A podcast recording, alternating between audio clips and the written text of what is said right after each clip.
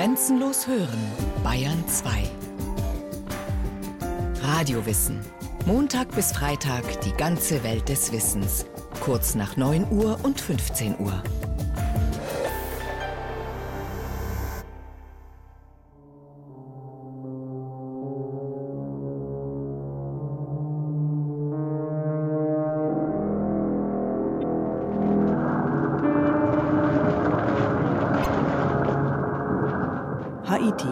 12. Januar 2010, nachmittags kurz vor fünf. Ein Erdbeben der Magnitude 7 verwandelt innerhalb einer Minute die Hauptstadt Port-au-Prince in ein Trümmerfeld. Hunderttausende Häuser brechen zusammen, 1,8 Millionen Einwohner werden obdachlos, mehr als 300.000 verletzt. Und es gibt mindestens ebenso viele Tote. Genau wird das nie jemand wissen, denn die Verhältnisse sind so chaotisch, dass niemand mehr die Opfer erfasst und identifiziert. Was von Port-au-Prince bleibt, sind Ziegelhaufen, zerborstener Beton und Staub. Das Land, ohnehin durch Korruption und Misswirtschaft ein Armenhaus, stürzt noch tiefer ins Elend. You know, we learned tragically in Haiti how vulnerable some populations are to earthquake. Wir haben in Haiti auf tragische Weise gelernt, wie verwundbar manche Gesellschaften gegenüber Erdbeben sind. Erdbeben sind so alt wie der Planet und normal. Erschütterungen der Magnitude 6 und höher gibt es durchschnittlich dreimal pro Woche. Sie entstehen meist an den Rändern der Erdkrustenplatten, vor Südamerika oder Indonesien, in Kalifornien oder im Himalaya. Erdbeben lassen sich weder verhindern noch vorhersagen, aber nicht das Naturereignis ist das Problem, sondern wir Menschen. Erdbeben töten auch keine Menschen, sondern die Häuser töten die Menschen. Rund ein Drittel der Weltbevölkerung lebt in Erdbebengebieten. Weil es für jeden einzelnen dieser 2,2 Milliarden Menschen extrem unwahrscheinlich ist, Opfer eines Bebens zu werden, leben alle mit der manchmal trügerischen Hoffnung, verschont zu bleiben. Dabei wächst das Risiko schon allein, weil die Menschheit wächst und sich zunehmend in Ballungsräumen konzentriert. Liegen die in tektonisch instabilen Gebieten, explodiert das Katastrophenpotenzial regelrecht. Professor Tom Heaton vom California Institute of Technology in Pasadena sagt für die Zukunft schreckliche Tragödien voraus. Experten prophezeien, dass sich die Opferzahlen bald auf eine Million Menschen pro Jahr addieren könnten. Dabei wäre das durchaus vermeidbar. Gerade das Beispiel Haiti im Jahr 2010 eignet sich sehr gut, um zu zeigen, wie groß doch der Einfluss des Menschen auf das Geschehen im Fall eines Erdbebens ist. Wir sind dem keineswegs mehr wie vielleicht noch vor 200, 300 Jahren ganz schicksalhaft ausgesetzt. Vielmehr können wir ganz Wesentliches tun, um die Opfer- und Schadenspotenziale zu minimieren. Als die Erde 2010 in Chile um ein Vielfaches stärker bebte als sechs Wochen zuvor in Haiti, lag die Zahl der Todesopfer nur bei 800, erzählt Professor Martin Voss, Leiter der Katastrophenforschungsstelle an der Freien Universität Berlin. 300.000 gegen 800 dieser Vergleich allein gibt einem schon zu denken. Und da setzt natürlich dann die Frage an, ja, was denn und warum denn? Und dann muss man im Grunde genommen zunächst einmal ganz tief in die Geschichte schauen und wie hat sich Haiti über die Jahrhunderte zu dem entwickelt, was es heute ist. Haiti blickt auf eine lange Geschichte von Gewaltherrschern und Kleptokraten zurück. Die Wirtschaft liegt am Boden. Die bitterarmen Bürger sind froh, überhaupt ein Dach über dem Kopf zu haben. Im Bauen, da kann man sich nicht leisten, so wie in Chile vielleicht oder eben auch anderswo, sich überhaupt daran zu orientieren, was sind denn die optimalen Baustandards. Man kann sie sich per se einfach schlicht nicht leisten. Also da ist das ein schnell wohlfeiles Gerede, dass man sagt, man müsste doch so und so bauen und dann kommen auch weniger Menschen ums Leben. Wenn die Ressourcen dafür einfach nicht da sind, dann ist das vollkommen hin und nichtig. Es gibt viele Städte auf der Welt, die in der Nähe oder auf großen Verwerfungszonen stehen und die gefährlich sind für ihre Bewohner. Mit besonders vielen Toten rechnen die Experten bei starken Beben für Istanbul, Kairo, Quito, Manila, für Kalkutta, Dakar, Teheran, Mumbai, New Delhi oder Jakarta, Lima oder Bogota. Alle diese Städte liegen im roten oder gelben Bereich der Erdbebenwarnkarten, sind dicht besiedelt und die Bausubstanz ist schlecht. Die Ursachen dafür sind vielfältig, reichen von Armut über Fusch, Profitgier, Schlamperei, Korruption oder Geldmangel bis hin zu Fatalismus und Ignoranz. Professor Jonathan Stewart vom Institut für Bau- und Umweltingenieurwesen an der Universität von Kalifornien in Los Angeles. What I've seen in uh, places like India, ich habe in Ländern wie Indien, China oder der Türkei gesehen, dass es dort durchaus Vorschriften für erdbebensicheres Bauen gibt, aber sie werden nicht durchgesetzt. Dank strikter Gesetzgebung und behördlicher Aufsicht werden in Japan etwa, in Kanada oder den USA seit Jahrzehnten hohe Summen in erdbebensichere Gebäude investiert. Auch Schwellenland Chile hat große Anstrengungen unternommen, der Gefahr zu begegnen. Als jedoch ein halbes Jahrhundert lang kein wirklich schweres Beben mehr das Land erschüttert hatte, wollte die Regierung die rigiden Baunormen aufweichen. Das Erdbeben von 2010 kam gerade noch rechtzeitig, um das zu verhindern. Große Sorgen bereiten den Experten jedoch Metropolen wie Istanbul oder die vielen Städte in China, wo mangelhafte Betonbauten auf sehr aktive Tektonik treffen, ebenso die Städte im Iran. Bam, 26. Dezember 2003, es ist kurz vor halb sechs. Die meisten Menschen schlafen, als ein Erdbeben der Magnitude 6,6 einsetzt. Von den 80.000 Einwohnern sterben mehr als 26.000, ganze Familien werden ausgelöscht. 30.000 Menschen werden verletzt. Die Zahl der Opfer ist zu hoch, weil viele Häuser aus Lehm und getrockneten Ziegeln bestehen. Aus Straßenzügen wird braungrauer Schutt. Und den Toten bleibt das Massengrab. Problematisch ist natürlich, dass in den meisten Ländern halt mit Mauerwerk gearbeitet wird, weil es ein sehr natürliches Material ist. Ziegel- und Lehmbauten sind bei einem Erdbeben von Natur aus einsturzgefährdet, erklärt Professor Lothar Stempniewski, Erdbebeningenieur am Karlsruher Institut für Technologie KIT. Die Wände als auch die Decken sind aus einem sehr schweren Material und die Decken fallen sprichwörtlich einfach runter und erschlagen dann die Menschen. Auch minderwertig gebaute Betonhäuser, bei denen am Material gespart wurde, klappen zusammen wie Kartenhäuser und töten ihre Bewohner. Dabei besagen Studien, würden in den kommenden 15 Jahren weltweit alle neuen Gebäude sicher errichtet, senke bei Starkbeben die Zahl der Todesopfer um ein Viertel. Würden 5 Prozent der marodesten Gebäude verstärkt, ließen sich 15 Prozent der zu erwartenden Toten vermeiden. Mexicali, 4. April 2010, 22.40 Uhr Ortszeit. Ein Beben der Magnitude 7,2 erschüttert das Gebiet um die Millionenstadt in der Baja California. Ein Parkhaus stürzt ein, in weiten Teilen fallen Strom- und Wasserversorgung aus, durch explodierende Gasleitungen brechen Brände aus. Ein Mann stirbt, weil sein Haus kollabiert, ein anderer wird von einer umstürzenden Mauer erschlagen. 230 Menschen werden verletzt, meist durch herabfallende Gegenstände. Manchmal denken die Leute, dass man reich sein muss, um erdbebensicher zu bauen, aber das ist meiner Meinung nach nicht richtig. Der Vergleich zwischen dem Haiti-Beben und dem von Mexicali drei Monate später sei besonders aufschlussreich, urteilt Tom Heaton. Mexicali ist eine sehr große Stadt und keine reiche Stadt. Obwohl beide Beben etwa gleich stark waren, starben bei dem in Haiti 300.000 Menschen, bei dem von Mexicali waren es zwei. Während die Häuser in Port-au-Prince zusammenklappten, haben die Gebäude Mexikalis das Beben sehr gut überstanden. Ein Teil des Erfolgs lässt sich anscheinend auf ein paar leicht verständliche Broschüren mit Ratschlägen zum billigen, erdbebensicheren Bauen zurückführen. Eine lokale Zementfirma hatte sie vor 30, 40 Jahren verteilen lassen. Seitdem erfreuen sich die Lehren bei den Bauherren in Mexicali und Umgebung großer Beliebtheit. They tended to use uh, low concrete buildings Sie setzen niedrige Stahlbetonkonstruktionen ein, die vernünftig mit gutem Baustahl und massivem Beton gesichert sind. Die kleinen Häuser überstehen die Bodenbewegungen sehr gut und sind noch nicht einmal teuer.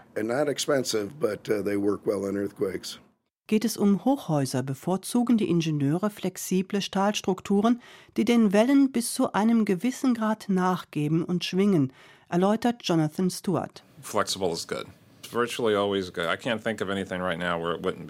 Flexibel ist eigentlich immer gut. Mir fällt derzeit kein Fall ein, wo das nicht gut wäre, denn ein Gebäude, das sich bewegt, absorbiert Energie. Wenn es spröde reagiert, kann es bei der Verformung brechen. Also möchte man beim erdbebensicheren Bauen sprödes Verhalten vermeiden. Flexible Gebäude, so die Idee, reiten auf den Erdbebenwellen.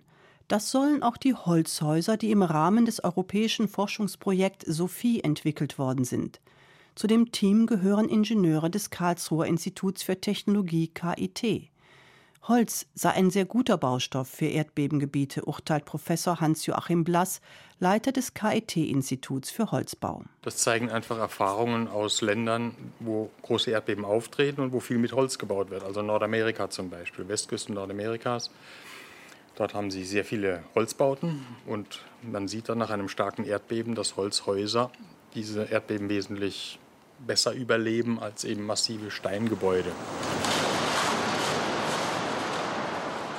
Das war ein Versuch von einem siebenstöckigen Gebäude auf einem Erdbebentisch, dem größten weltweit. Das ist in Japan. Dr. Carmen Santas. Die Ingenieurin des Holzbauinstituts zeigt das Video eines Experiments mit einem von den europäischen Forschern entwickelten hohen, schmalen Holzhaus. Es wird den simulierten Wellen des Kobe-Erdbebens von 1995 ausgesetzt, das innerhalb von 20 Sekunden mehr als 60.000 Häuser zerstörte. In der obersten Etage schwankt eine Lampe wie wild. Die zweite Kamera verrät, dass im Inneren eine Sitzgruppe umfällt. Aber das Haus bleibt stehen. Das Haus war ein Gebäude aus Brettsperrholz. Brettsperrholz ist ein plattenförmiger Holzwerkstoff. Man kann ihn sich vorstellen wie eine größere Ausgabe von ganz normalen Furniersperrholzplatten, die im Möbelbau zum Beispiel verwendet werden. Die Dicken sind wesentlich größer und die Längen und Breiten sind größer. Die Häuser entstehen aus passgenau vorgefertigten Holzbauteilen, die sehr gut miteinander verzahnt werden. In einem Mailänder Vorort ist inzwischen ein Komplex aus neungeschossigen Holzturmen zu besichtigen, die nach den Erkenntnissen der Forscher errichtet worden sind. Und eben die Versuche in Japan belegen, dass die Bewohner der 124 Sozialwohnungen Erdbeben gelassen entgegenblicken können. Ismit, 17. August 1999, kurz nach 3 Uhr am Morgen. Ein Erdbeben der Magnitude 7,4 verwandelt in der Region um die Industriestadt Ziegelhäuser in Schutthaufen und lässt moderne Betonbauten in sich zusammenfallen. Wie Pfannkuchen liegen die einstigen Zimmerdecken aufeinander, viel zu dünner Baustahl starkt in den Himmel. Wer Glück hat, wird nicht von seinem Haus erschlagen, sondern es sackt nur in den Boden oder kippt um, weil sich der Untergrund verflüssigt, in Pudding verwandelt. Mehr als 17.000 Menschen sterben, etwa 250.000 sind obdachlos, verbringen Wochen und Monate in Zelten, auf Plätzen und in Parks. Das Hauptproblem in allen von Beben bedrohten Städten sind die Altbauten. Klassischerweise können sie mit Stahlankern verstärkt werden, mit Stützen oder, wenn Geld keine Rolle spielt, werden unter ihnen Stoßdämpfer installiert. Derzeit laufen etliche Forschungsprojekte zu einfach handhabbaren Sicherungssystemen. Unter anderem ist am KIT ein Nachrüstsystem für Ziegelbauten entwickelt worden, ein Hightech-Textilgeflecht aus Polypropylen und Glasfasern, die das Gebäude umhüllen. Ja, klassisch, wenn wir Textilien, dann denken wir ja immer an unser Hemd. Das ist ja in zwei Richtungen über Kette Schuss dann letztendlich gewebt. Das sind Textilien, die sind in vier Richtungen. Und wenn Sie vier Richtungen weben wollen, geht das nicht. Das heißt, die vier Fasern, äh, Sie haben eine Faser in Längs- und in Querrichtung und dann haben Sie jeweils nochmal zwei Fasern in den beiden Diagonalen. Die werden dann übereinander gelegt, dann liegen die natürlich lose und dann wird nochmal mit einem Stickfaden diese Fasern miteinander verbunden, dass sie sich nicht zu sehr verformen können und dann wird das Ganze noch durch eine Apretur gezogen und diese Apretur die schafft es dann, dass man dann ein stabiles Textil dann eigentlich am Ende dann hat. Glasfasern sollen den Wänden Steifigkeit verleihen und Polypropylenfäden Elastizität. Gemeinsam sollen sie die Kräfte der Erdbeben auffangen. Das Geflecht hält einen Ziegelbau zusammen wie ein Gummiverband. Dass es funktioniert, zeigten unter anderem Versuche auf dem Rütteltisch in Skopje, erklärt Lothar Stempniewski. Das Gebäude selber wurde vorbelastet. Das ist also immer unser Vorgehen, dass wir also ein Gebäude vorschädigen, weil in den meisten Gegenden schon ja Erdbeben da waren und die Gebäude vorgeschädigt sind. Das heißt, das Gebäude wird bis zu einer Erdbebenstärke belastet, wo man dann das Gefühl hat, gleich stürzt es ein, also nicht so ein bisschen, sondern wirklich sehr, sehr heftig. Dann wurde es mit dem Hightech-Textil überzogen und frisch verputzt. Jetzt gingen die Versuche erst richtig los und das Gebäude überstand alles. Es hätte sogar weiter genutzt werden können. Während das Hightech-Textil an ersten Gebäuden in Deutschland, Italien und der Türkei eingesetzt wird, laufen die Forschungen weiter. Für Länder wie Haiti oder Nepal setzen die Ingenieure auf Naturfasern, damit die Textilien vor Ort produziert werden können. Allerdings sind wir da noch sehr weit am Anfang, weil diese natürlich wachsenden Rohstoffe, denk an Bananen oder Bambus, Gräser etc., natürlich größere Materialschwankungsbreiten haben und das muss man in den Griff kriegen. Und wenn man diesen Schritt natürlich gehen kann, dass man solche natürlichen Rohstoffe verwenden kann, dann kann man auch diese Bauweisen oder diese Verstärkungsarten in diesen Ländern noch mal kostenmäßig deutlich reduzieren und damit dann noch attraktiver gestalten. Gujarat, 26. Januar 2001. Ein schweres Erdbeben erschüttert die nordwestindische Provinz. 400.000 Häuser kollabieren, auch neue Apartmenthäuser, weil kaum jemand in der aufstrebenden Region die Baunormen beachtet hat. Die Gebäude töten mehr als 20.000 Menschen. Wer nicht erschlagen wird, stirbt qualvoll eingeklemmt in den Trümmern. Andere ertrinken in Kellern, die von platzenden Wassertanks geflutet werden oder verbrennen in den Feuern berstender Gasleitungen oder explodierender Tankstellen. Nordindien zählt zu den Regionen mit einem besonders hohen Risiko, vor allem im Ganges-Brahmaputra-Delta. Dort lauert, verborgen unter Hunderten von Kilometern Verwitterungsschutt aus dem Himalaya, ein komplexes System tektonischer Verwerfungen. People are living everywhere. You're talking, you know, hundreds of millions, not just a few. Dort leben überall Menschen, Hunderte von Millionen Menschen, erklärt Professor Leonardo Sieber vom Lamont Doherty Earth Observatory in Palisades, New York. An diesem Störungssystem kann sich so viel tektonische Energie aufstauen, dass Erdbeben die Platten schlagartig um 20 Meter gegeneinander versetzen können. You know, you can read the old reports very famous about these big earthquakes in the. In alten Berichten über ein schweres Erdbeben aus dem 19. Jahrhundert steht, dass es damals kaum Schäden gab, weil die Menschen in Bambushütten lebten. Weihnachten 2004 haben auf der indonesischen Insel Nias fast nur Holzhäuser im alten Baustil das verheerende Tsunamibeben überstanden. Katastrophenforscher Martin Voss sieht deshalb eine Möglichkeit, in heutigen Ballungsräumen die Opferzahlen zu verringern, darin, die vor Ort tradierten Bauweisen in die moderne Zeit zu übersetzen. Da finden Sie einen großen Reichtum an verschiedenen Bauformen. Das muss überhaupt nicht teuer sein, es muss überhaupt nicht technologisch sein, sondern es kann ganz aus der Kultur heraus erwachsen, diesen Blick dafür zu entwickeln. Das wäre überhaupt der erste Schritt und eben nicht immer so anzusetzen, naja, man kann doch mit mehr Technologie noch ein paar Verstrebungen mehr reinbauen, die Dachform ändern und so weiter. Ein globales abstraktes Optimum erreichen, sondern eben in die Details schauen, in die Kulturen reinschauen, in die Konkretion. Vielleicht ließe sich über die Anknüpfung an die Tradition zumindest in einigen Gebieten ein großes Problem des erdbebensicheren Bauens leichter angehen. Es ist ein Mythos, ein Irrglaube, der wohl weltweit verbreitet ist, dass der Mensch per se immer alles tun will, um Erdbeben, Katastrophen vorzubeugen. Das ist keinesfalls so. Das klingt irgendwie abstrus, denkt man, natürlich, man will sich doch retten, man will sich schützen. Man muss aber sehen, dass Erdbeben Ereignisse sind, die punktuell auftreten, die auf einen bestimmten oder einen langen Zeitraum hin relativ selten auftreten und man dann darüber eben diese vergisst, dass man im Alltag ganz andere Probleme zu bewältigen hat, die oft auch ähnlich bedrohlich und existenziell oder eben vielleicht aus der gefühlten Ebene heraus viel bedrohlicher noch sind, sodass die Priorität auf das Erdbebenrisiko ganz weit nach hinten rückt. Und zwar nicht nur in Ländern wie Indien, erklärt Dr. Werner Trieselmann vom Center for Disaster Management and Risk Reduction Technology in Potsdam. Was man wirklich sieht, ist, dass Menschen viel zu wenig eigenverantwortlich handeln. Auch hier in Deutschland, also wo es immer wieder zu Überflutungen kommt, es wird trotzdem fleißig weiter dort gebaut. Also das heißt, der individuelle Mensch, der einzelne Mensch und seine Partner oder Familien, wie auch immer, überall, ob in reichen oder ärmeren Gegenden, ruft in kurz vor oder während und nach der Katastrophe sofort nach Schuldigen und nach Hilfe. Also der Staat muss helfen oder wer auch immer. Das ist also ein Punkt, wo man wirklich global Aufklärungsarbeit betreiben muss, von Deutschland bis nach Haiti, über Nepal, sonst wohin.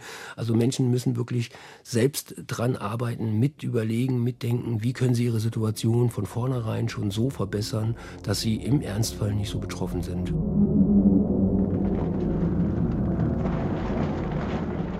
Kathmandu, 25. April 2015, 11.56 Uhr Ortszeit. Durch ein Beben der Stärke 7,8 sterben rund 9000 Menschen in den Trümmern ihrer Häuser, mehr als 20.000 werden verletzt.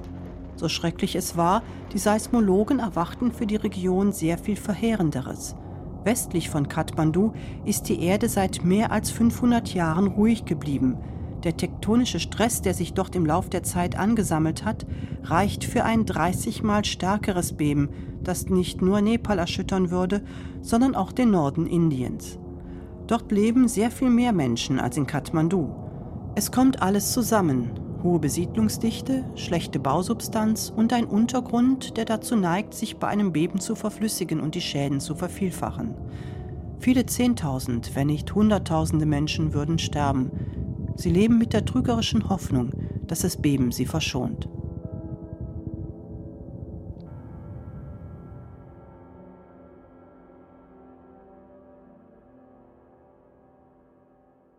Sie hörten Der Tag davor. Sind Erdbebenkatastrophen vermeidbar? von Dagmar Röhrlich. Technik Levlin Rechtenwald, Redaktion Sabine Strasser, eine Sendung von Radio Wissen.